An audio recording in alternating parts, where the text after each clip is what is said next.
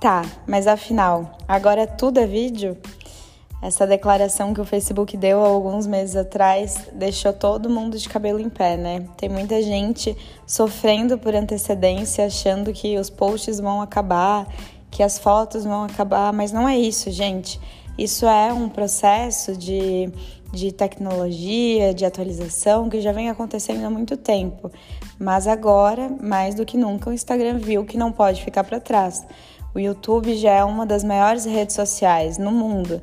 É, o TikTok vem tomando conta e o Instagram ele percebeu que se ele fosse uma plataforma como ele nasceu, que era de compartilhamento de fotos, ele ia ficar para trás. Mas isso não quer dizer que vão acabar os posts, que vão acabar as fotos. Não é isso, gente.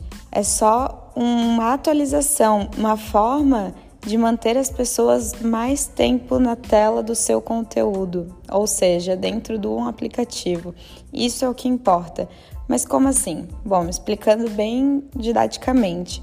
É, quando você faz um conteúdo em vídeo, um Reels principalmente, a pessoa, o seguidor ou a pessoa que está navegando ali na rede social, ela tende a ficar mais tempo com a tela naquele conteúdo do que num post estático com uma frase, por exemplo.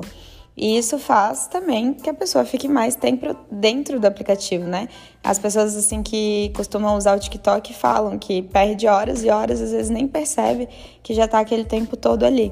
Então é isso, é gerar conteúdo, não é só fazer dancinha, não é só challenge, não. É fazer conteúdo de valores, seja em vídeo, seja em post. O que importa, o que as pessoas querem é conteúdos de valor, conteúdos que façam sentido para elas. Então, eu acho que essa questão de ficar totalmente desesperado com a produção de conteúdo em vídeo, ela é desnecessária, porque se a gente tiver um bom planejamento, uma boa linha editorial, a gente vai conseguir aplicar isso nos mais diversos formatos possíveis. Então, a dica que eu dou para começar a fazer vídeo, se você diz que não consegue, que tem alguma trava, é começar a consumir muito esse tipo de conteúdo e não só do seu nicho, mas dos outros também, porque assim você consegue adaptar para o seu.